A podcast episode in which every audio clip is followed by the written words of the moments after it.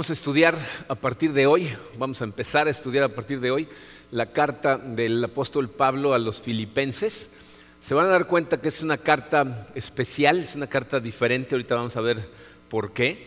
Eh, como vieron, si pusieron atención al video que acaba de pasar, eh, esta carta contiene algunos de los versículos más conocidos del Nuevo Testamento los versículos que yo les llamo los versículos de camiseta o de taza de café, porque todo el mundo pone esos ¿no? precisamente. Pero miren, realmente esta carta lo que hace es resaltar el, afecto personal, el amor profundo que el apóstol Pablo tiene por esta gente de, la iglesia en Filipos. Y, vemos en esta carta una exhortación por parte de él a la madurez cristiana. De hecho, podemos encontrar en ella el cómo ser una persona madura en Cristo. Eh, podemos encontrar en esta carta la mejor imagen probablemente en todo el Nuevo Testamento de cómo es una iglesia madura y qué es lo que la gente madura hace. Entonces, si tú tienes interés en llegar a esa madurez, esta carta este, debe tocar tu corazón de forma muy profunda. Vamos a darle gracias a Dios, vamos a ponernos en sus manos y empezamos a estudiar esta carta. Padre, eh, te damos tantas gracias, Señor, por tu amor, gracias porque Aquí estamos, Señor, a punto de estudiar tu palabra. Creo que no somos conscientes de lo privilegiados que somos de tener acceso libre al estudio de tu palabra en estos días. Gracias, Señor. Eh, quisiera poner eh, toda esta serie en tus manos desde este momento, Señor, que tú veas trabajando en nuestros corazones, que hables a través de nosotros, que sea tu Espíritu el que nos dirija y que haga su trabajo de transformación en nuestro corazón, como tu palabra nos dice que debe de suceder. Nos ponemos en tus manos en el poderoso nombre de tu Hijo Jesucristo. Amén. Bien, miren, en su programa no está el pasaje que vamos a estudiar junto, completo. Si está todo el pasaje, pues está separado como lo vamos a estudiar. Se los voy a leer. Hoy vamos a estudiar en la segunda parte de este mensaje los versículos 1 al 11 de la carta a los filipenses. Y dice así, Pablo y Timoteo, siervos de Cristo Jesús, a todos los santos en Cristo Jesús que están en Filipos, junto con los obispos y diáconos. Que Dios nuestro Padre y el Señor Jesucristo les concedan gracia y paz. Doy gracias a mi Dios cada vez que me acuerdo de ustedes. En todas mis oraciones por todos ustedes siempre oro con alegría porque han participado en el Evangelio desde el primer día hasta ahora. Estoy convencido de esto. El que comenzó tan buena obra en ustedes la irá perfeccionando hasta el día de Cristo Jesús. Es justo que yo piense así de todos ustedes porque los llevo en el corazón pues ya sea que me encuentre preso o defendiendo y confirmando el Evangelio, todos ustedes participan conmigo de la gracia que Dios me ha dado. Dios es testigo de cuánto los quiero a todos con el entrañable amor de Cristo Jesús. Esto es lo que pido en oración, que el amor de ustedes abunde cada vez más en conocimiento y en buen juicio, para que disiernan lo que es mejor y sean puros e irreprochables para el día de Cristo llenos del fruto de justicia que se produce por medio de Jesucristo, para gloria y alabanza de Dios. Eh, de las cosas que conocemos del apóstol Pablo, sabemos que el apóstol Pablo era una persona dura, en algunos casos medio inflexible, pero eh, en esta carta nos muestra que está conmovido en su amor por estas personas al grado de llegar a decir más adelante que lo que más quisiera es, poder estar con ellos. Pero vamos a empezar por el principio. Miren, eh, para los que no conocen al apóstol Pablo, algunas personas con las que he hablado eh, me dicen que pensaban que Pablo era uno de los doce discípulos de Cristo. Pablo entra en la escena bíblica después de que Jesucristo muere, resucita y asciende al cielo. Él, entra a la escena después de todo eso.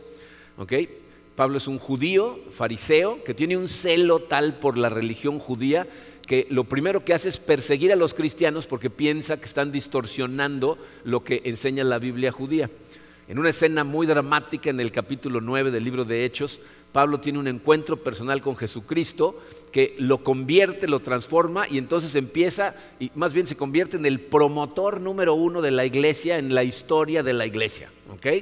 Después de su conversión, eh, un, señor que se llama Bernabé, o se llamó Bernabé, lo toma como su mentor y después empiezan a hacer viajes misioneros. Lo que Pablo hace en sus viajes misioneros es va a ciertas ciudades, eh, busca si hay sinagoga, si hay sinagoga va y les explica a los judíos cómo Jesús es el Mesías de la Biblia. Eh, si no lo escuchan, sale y le predica a los gentiles. Y si la gente responde a su mensaje, entonces prepara un grupo de personas y los deja encargados de una eclesia, una congregación. Esas iglesias le escriben cartas a Pablo preguntándole cosas. ¿No? cuando enfrentan problemas, cuando no entienden algo acerca del Evangelio, eh, eh, cuando lo que sea, ¿no? Cualquier, para platicarle cómo van, las iglesias le escriben cartas y Pablo les contesta esas cartas y a través de esas cartas les da dirección, a veces los confronta, a veces los regaña, pero en todas les expresa y les, explica lo que es el Evangelio de Cristo. Y esas cartas, las que tenemos, porque no, tenemos todas las cartas que Pablo escribió, pero las que tenemos forman aproximadamente el 60% del, del, Nuevo Testamento. Entonces Pablo hace tres viajes misioneros registrados en la Biblia. Hay gente que piensa que son cuatro, pero registrados en el libro de Hechos hay tres y en su segundo viaje misionero va acompañado de un señor que se llama Silas y, los acompaña Lucas, que es el autor del, Evangelio, eh, y llegan a una ciudad que se llama Filipos, que está en Macedonia. Macedonia es lo que hoy conocemos como Grecia. Y quiero que vean en dónde está. Tenemos un mapa. Eh, muéstranos el mapa. Si se fijan, del lado derecho del mapa está Asia Menor de este lado está Jerusalén, está Antioquía, están otras iglesias. Y cruzando el Mediterráneo, esa primera península, esa es Grecia, esa es Macedonia, y ahí pueden ver en el foco rojo ese, ahí está Filipos. Entonces está cruzando el mar de Asia Menor hacia Europa. Eh, Pablo llega a esa ciudad, a Filipos, eh, planta una iglesia y miren, una de las cosas que hacen tan diferente a esta iglesia es que si lees las demás cartas de Pablo a las otras iglesias, casi en todas hay regaños, hay corrección, ¿no? algunas son fuertes, la carta a los Gálatas les dice, pero ¿qué son torpes o qué les pasa? ¿no? En todas, menos en esta carta. Esta carta a los filipenses, eh, Pablo todo el tiempo está expresando el gozo que siente gracias a la devoción de los filipenses al Evangelio de Cristo y al amor que le muestran a él en su ministerio. Y aunque hay ciertas instrucciones que les da, están implícitas en lo que dice, no son regaños directos a comportamientos negativos. De hecho, en esta cartita que es muy corta, son cuatro capítulos, Pablo repite la palabra gozo o alegría, dependiendo de la versión que tengas de la Biblia, la repite 20 veces y aparte expresa un amor muy especial y diferente al que siente por los filipenses. Evidentemente, Pablo ama a todas las iglesias en el Señor, pero el, tipo de lenguaje que utiliza en esta carta no lo utiliza con ninguna otra de las iglesias que plantó o, a las iglesias que les escribía sin conocerlos. ¿Cómo llegó Pablo a sentirse de esta manera? Necesitamos remontarnos a la historia de la, la iglesia en Filipos, que es lo que dice su primer subtítulo en el programa, la historia de la iglesia en Filipos. Miren, Filipos era una ciudad eh, cosmopolita, o sea, una ciudad importante. En el mapa no se ve muy claramente, pero estaba más o menos como 16 kilómetros tierra adentro. Y, por ahí, justo encima de Filipos, pasaba un camino muy importante, un camino romano que se llamaba la, la Vía Egnatia, que conectaba a Europa con el puerto que conectaba con Asia. Entonces era una ruta comercial importantísima y la ciudad, por lo tanto, se convirtió en una ciudad muy importante. Había una diversidad de gente increíble, ¿no? Había ahí gente que se dedicaba a, la industria, había intelectuales, había artistas, agricultores y muchos de los soldados romanos que terminaban su servicio militar con honores les regalaban terrenos ahí en Filipos, ¿ok? Entonces hay una diversidad de gente impresionante.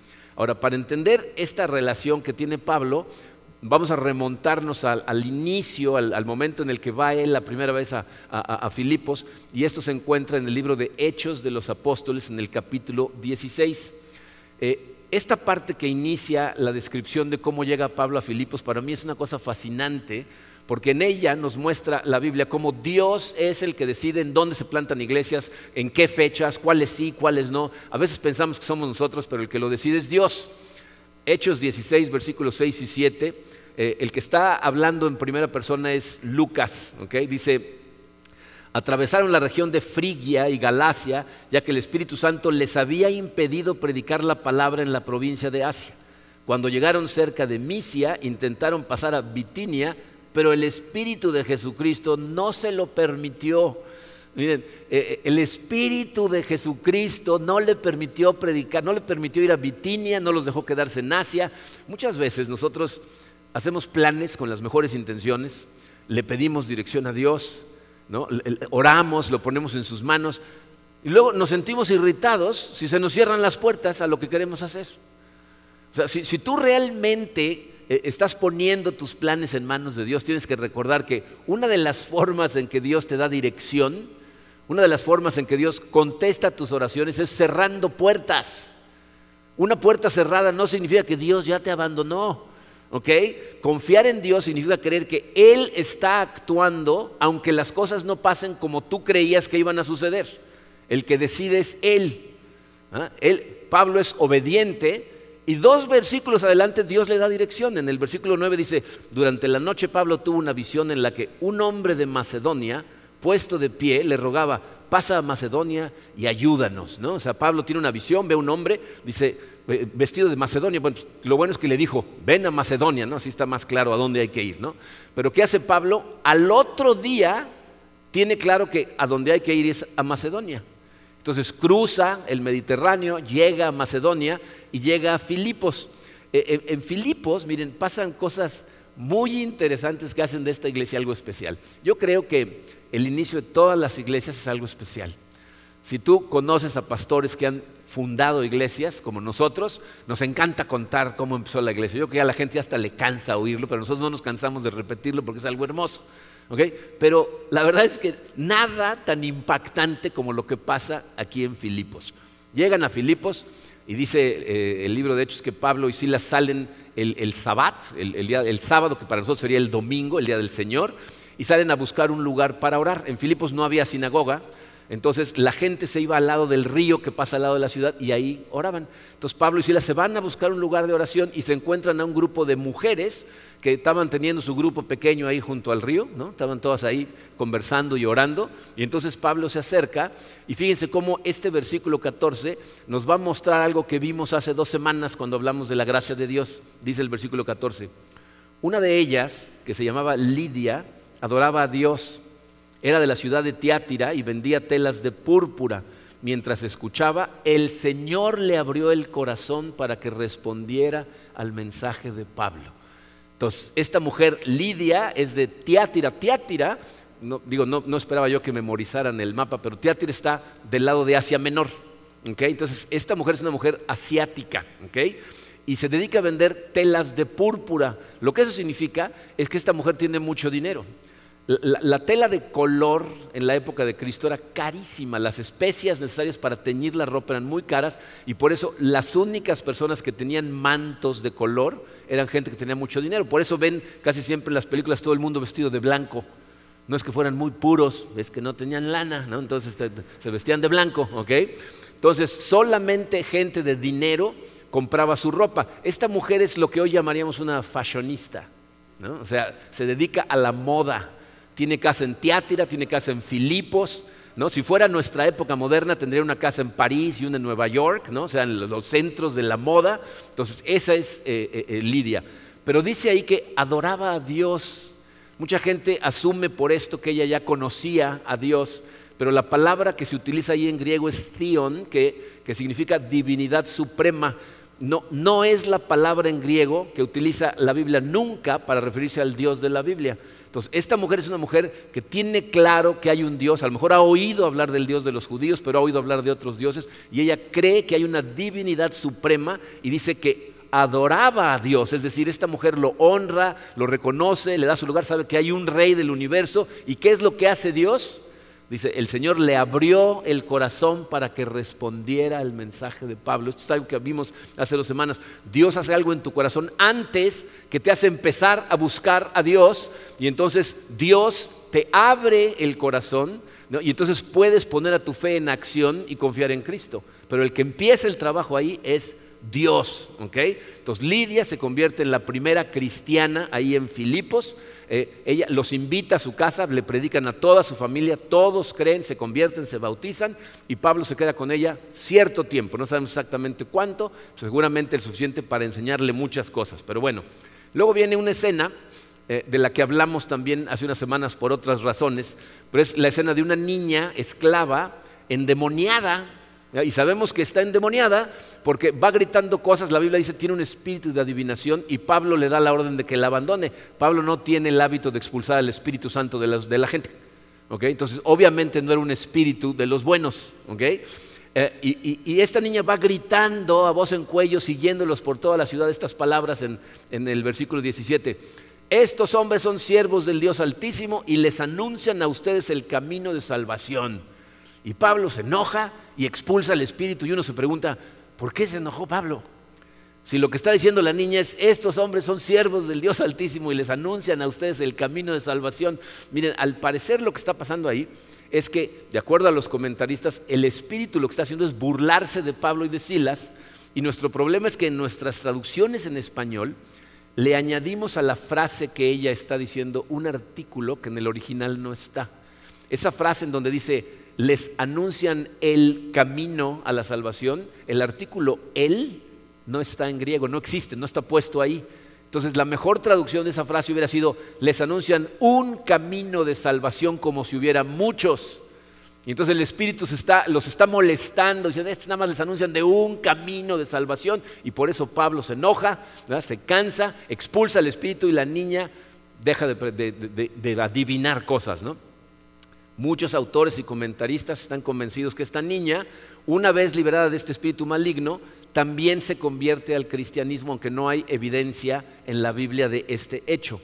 Eh, Matt Chandler, que es eh, el autor de un libro que se llama Vivir en Cristo y Morir es Ganancia, y que estamos utilizando Emilio Brito, Sergio Serra y yo para dividir los pasajes de esta carta de Pablo en sermones, él dice que si el Espíritu Santo no hubiera entrado después al corazón de esa niña, de acuerdo a Jesucristo mismo, si tú sacas un espíritu maligno de un corazón y dejas nada más el corazón vacío, al rato regresa el espíritu y con amigos y vuelven a tomar el corazón de la niña. Y ese no es el caso con esta niña. Esta niña deja de adivinar. es la razón por la cual los dueños se enojan, porque ven sus ingresos totalmente esfumarse cuando la niña ya no puede adivinar. Se apoderan de Pablo y de Silas, los arrastran ante los magistrados. Los magistrados les ponen una golpiza y le piden a un carcelero que los meta a la prisión, de hecho le dice que los meta al, calabozo interior, o sea, el lugar más oscuro que tienen en la prisión, y los pone con incluso cepos en los pies, y ahí están Pablo y Silas. Pero ¿se acuerdan qué pasa después de eso? A medianoche, Pablo y Silas empiezan a orar, y después de terminar de orar, empiezan a cantar. Ya están cantando himnos los dos, y dice que todos los presos los están escuchando. Y entonces viene un terremoto fuertísimo, dice que se estremecen hasta los cimientos de la prisión, todas las cadenas se caen, ¿entienden lo que eso significa? Eh, porque ah, si han visto películas de las mazmorras de esa época, la gente tiene un grillete y una cadena y la cadena está pegada a la pared, está clavada a la pared. Bueno, pues el terremoto hace que todas las cadenas se caigan y todas las puertas se abran. Y entonces el, el, carcelero, cuando llega y ve todas las puertas abiertas, su primer instinto es me tengo que hacer un harakiri aquí, porque la tortura que le van a hacer por permitir que se le escapen los presos iba a ser mucho peor que simplemente morirse. Y está a punto de matarse cuando Pablo le grita, no te hagas daño, estamos todos aquí adentro.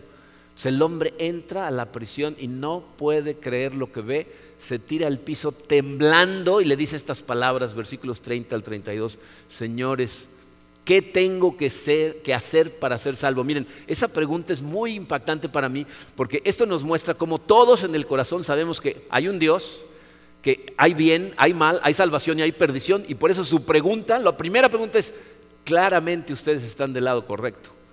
¿Qué tengo que hacer para ser salvo? Cree en el Señor Jesús, así tú y tu familia serán salvos, le contestaron. ese versículo confunde a mucha gente que les hace pensar que si el papá se salva, entonces toda la familia ya fue salva. Pero como vimos hace dos semanas, ese no es el caso, tenemos que seguir leyendo. Dice, luego les expusieron la palabra de Dios a él y a todos los demás que estaban en su casa. E, e, es cuando el padre se convierte y entonces lleva el mensaje de salvación a su casa, que todos se convierten. Entonces esta persona. Saca a Pablo y a Silas de la cárcel, ahí sí ya se la está jugando, los lleva a su casa, les limpia las heridas, todos escuchan el mensaje, creen, se convierten y se bautizan.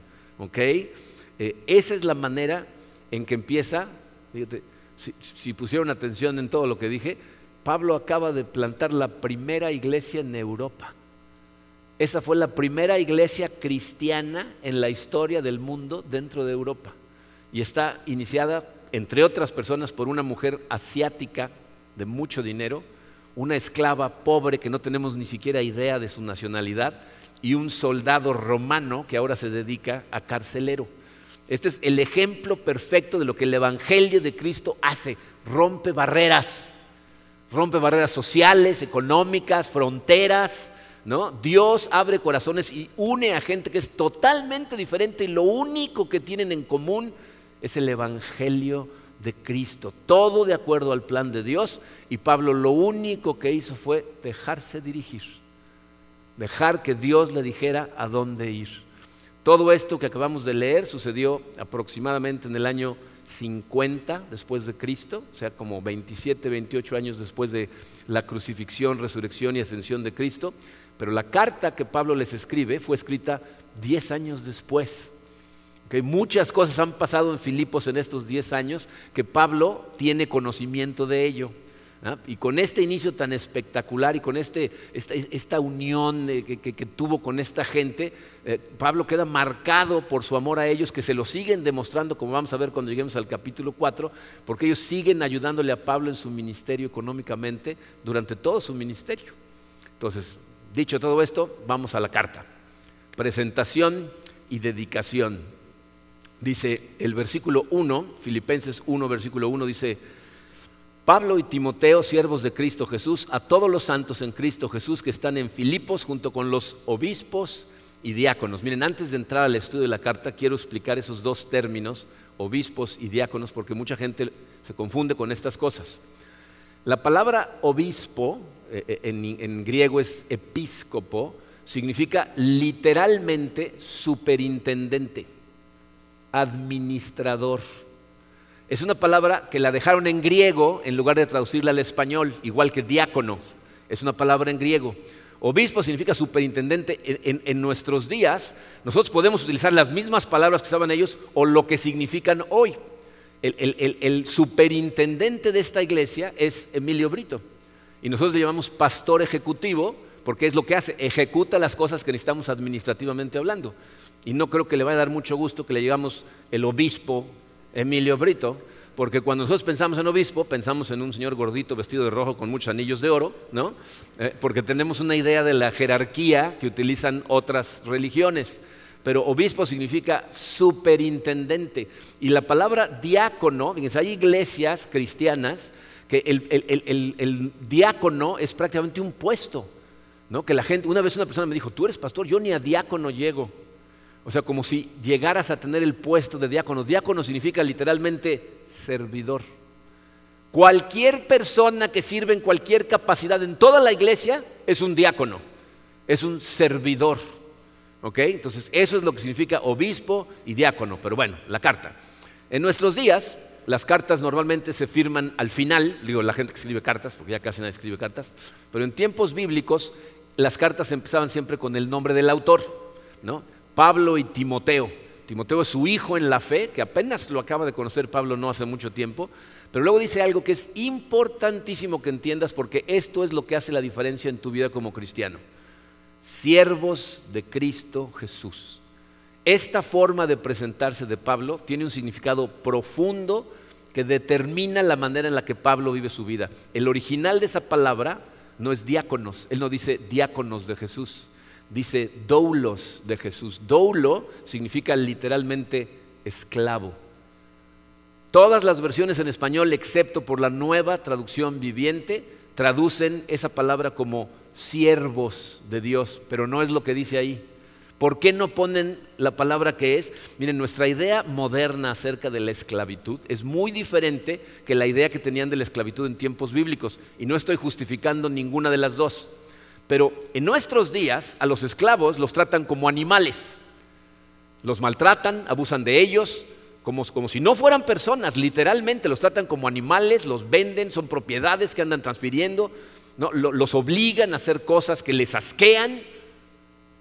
Ese es un esclavo en nuestros días. En la época de Cristo, a los esclavos los trataban como personas. Eran personas que se quedaban sin dinero y se vendían como trabajadores para una persona que tenía sus terrenos y trabajaban para ellos. Muchos de esos esclavos eran tratados como si fueran un miembro de la familia, los trataban bien, les daban ropa, comida y les daban la oportunidad de volver a comprar su libertad para que fueran libres. Ninguna de las dos está bien, pero aquí, fíjense, lo importante es que entiendas el significado de lo que Pablo está tratando de transmitirnos.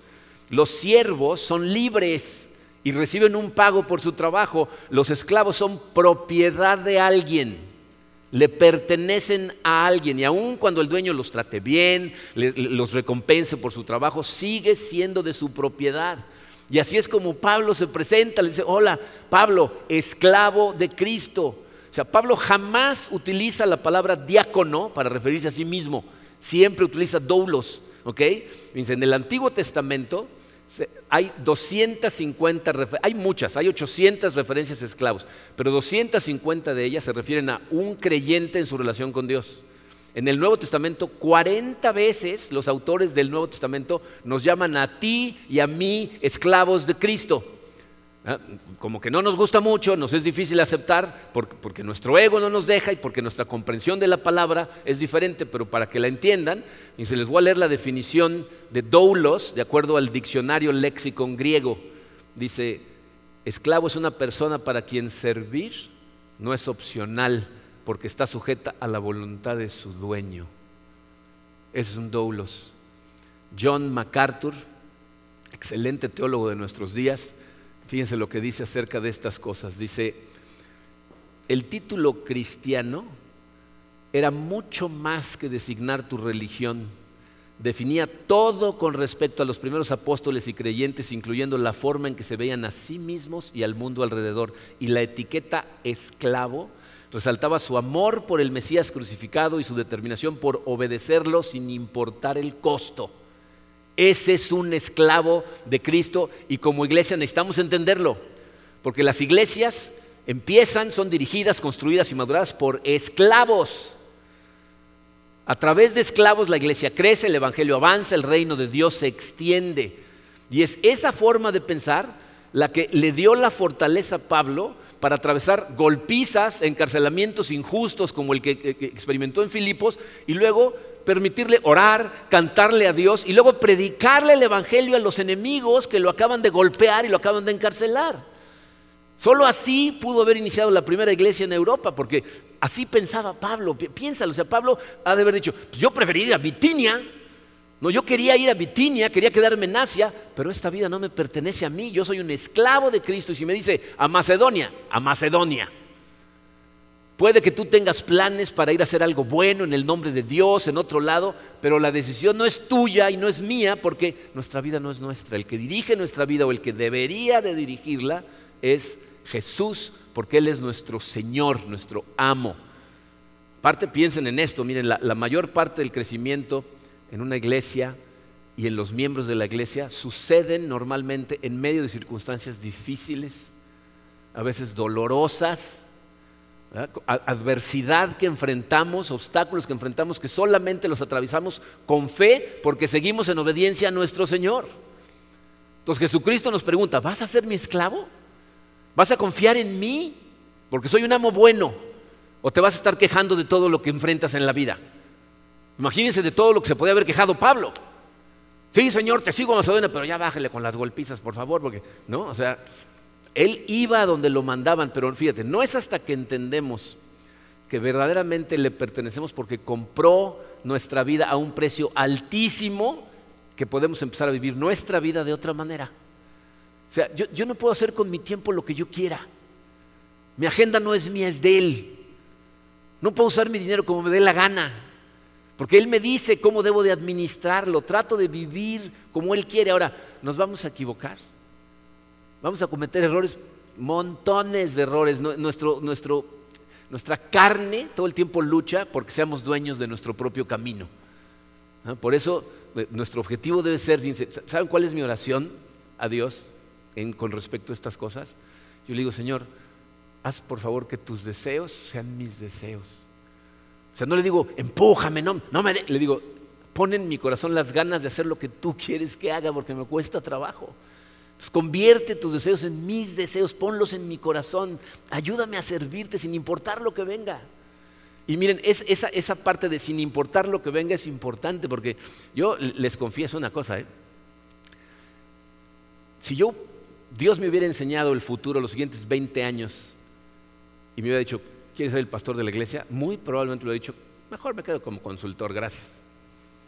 Si viera, imagínate si Pablo hubiera sabido por adelantado todo lo que iba a sufrir por el Evangelio, conociendo a Pablo es capaz de que de todas maneras hubiera ido para adelante, pero nos tiemblan las rodillas nada más de pensar en el futuro, nada más de pensar en mañana, olvídate en 10 años. Por eso nuestra oración es, Señor, ayúdame a servirte hoy.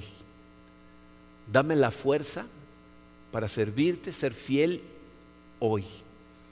Y yo sé que algunos piensan, yo no soy esclavo de nadie, pero date cuenta de que te estás engañando.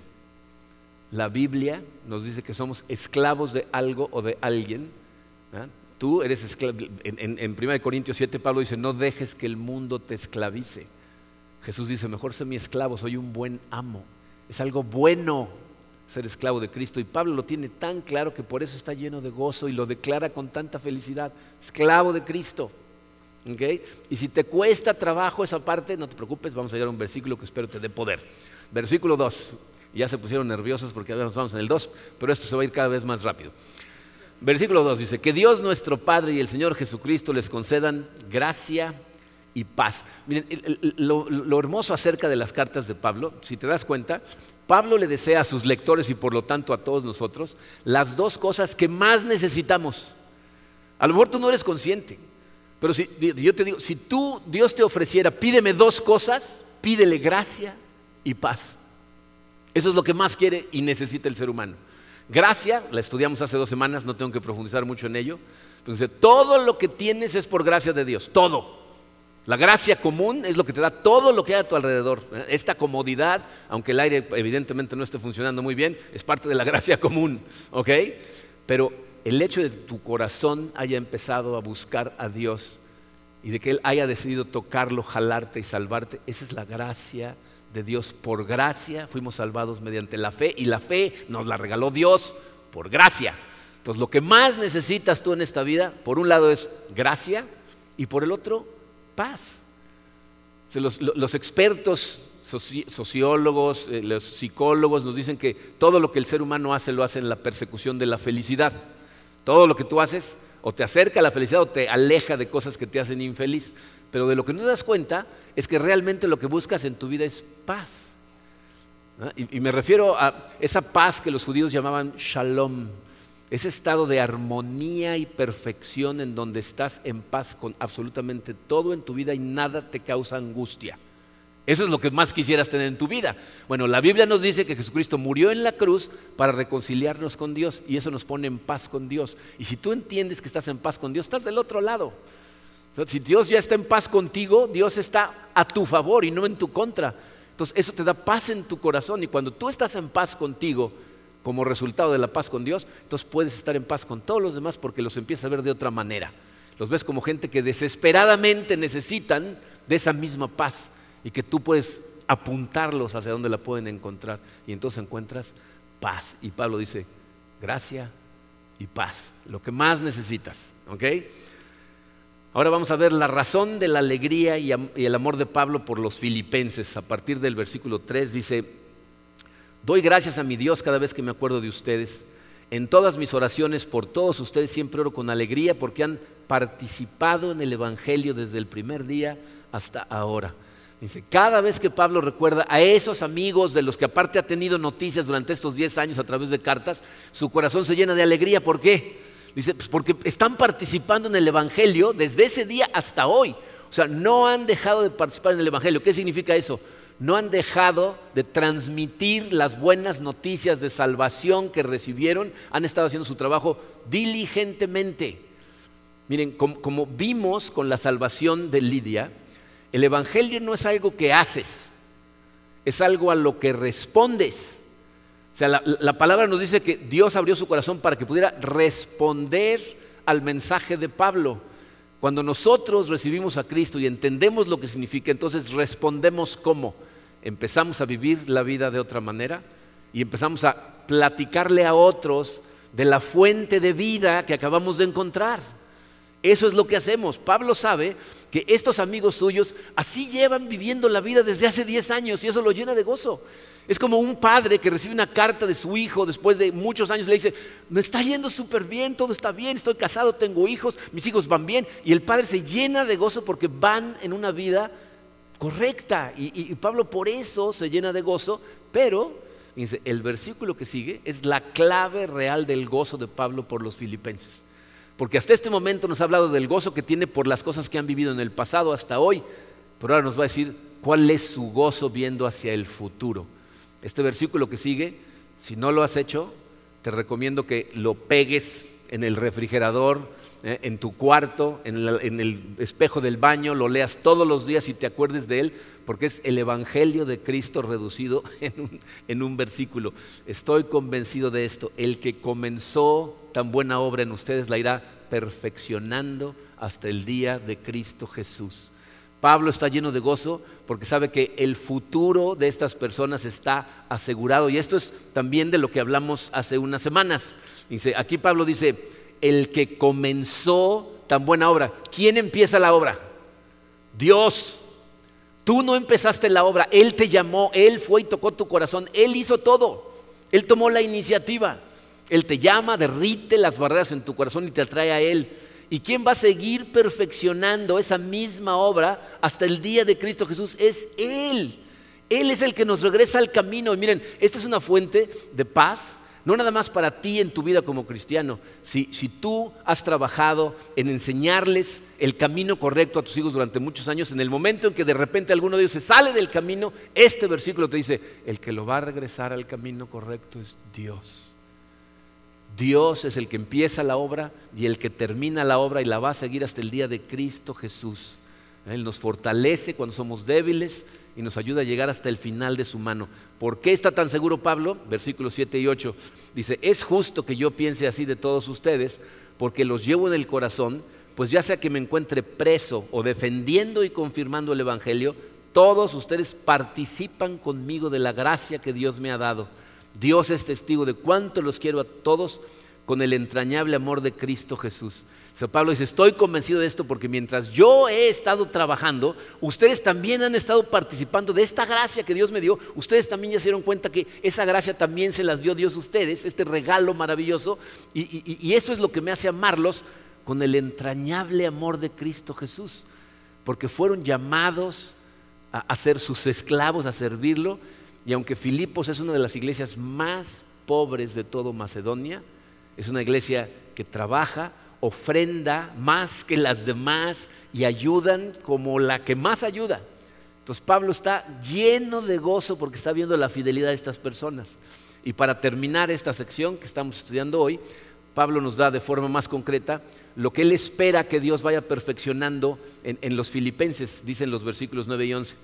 Esto es lo que pido en oración que el amor de ustedes abunde cada vez más en conocimiento y en buen juicio, para que disiernan lo que es mejor y sean puros e irreprochables para el día de Cristo, llenos del fruto de justicia que se produce por medio de Jesucristo para gloria y alabanza de Dios. Fíjense muy bien lo que les dice. Dice, lo que pido es que el amor de ustedes abunde cada vez más. Miren, eh, primero tenemos que recordar que todo lo que está relacionado con el Evangelio de Cristo tiene que ser hecho por amor, por amor a Dios, en amor, por amor a la demás gente. Pablo en 1 Corintios 13 nos dice, no importa qué hagas por la gloria de Dios y el reino de Dios, si no es con amor, como si no estuvieras haciendo nada. Entonces, primero que nada, es el amor de Dios que cuando nos llena, nos empuja a hacer estas otras cosas. Dice que abunde en ustedes con más que conocimiento. Miren, eso es muy importante. Hay gente que piensa que mientras ellos vayan dirigidos por sus visiones y sus emociones, porque creen en Dios, entonces van bien.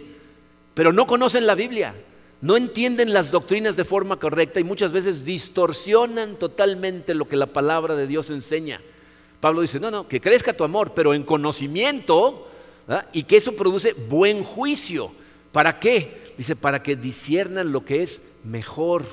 E, e, este mundo en el que vivimos es un mundo tan engañoso eh, y nuestro corazón, dice la Biblia, es todavía más engañoso. ¿ah? Eh, eh, mientras más te acercas en amor, con conocimiento y mejor disiernes las cosas que realmente son mejores, o sea, te das cuenta de cuán mejor es lo que Dios tiene para ti que los espejismos que te pone el mundo con lo que nos están distrayendo todo el tiempo. Si el problema es que vivimos en un mundo físico, pero el verdadero mundo importante es espiritual y no se ve.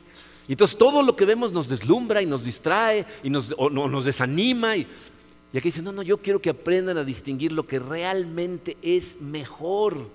¿Y, qué va a suceder cuando empezamos a vivir de esa manera? Vamos a ser puros e irreprochables para el día de Cristo. ¿Qué significa eso? ¿Que vamos a ser perfectos? ¿Que por fin Cristo en algún momento de esta vida nos va a hacer perfectos? Evidentemente no, todos sabemos que no vamos a llegar a una perfección.